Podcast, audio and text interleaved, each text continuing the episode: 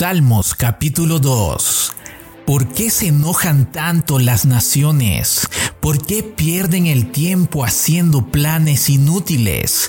Los reyes de la tierra se preparan para la batalla, los gobernantes conspiran juntos en contra del Señor y en contra de su ungido.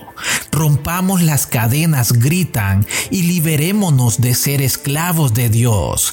Pero el que gobierna en el cielo se ríe, el Señor se burla de ellos. Después los reprende con enojo, los aterroriza con su intensa furia, pues el Señor declara, he puesto a mi rey elegido en el trono de Jerusalén, en mi monte santo. El rey proclama el decreto del Señor.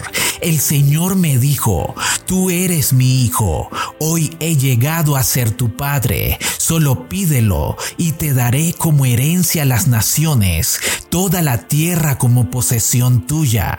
Las quebrarás con vara de hierro y las harás pedazos como si fueran ollas de barro.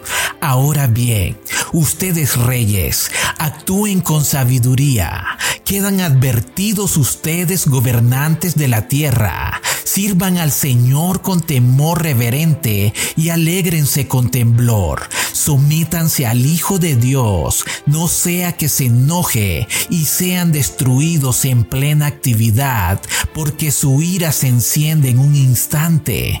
Pero qué alegría para todos los que se refugian en Él.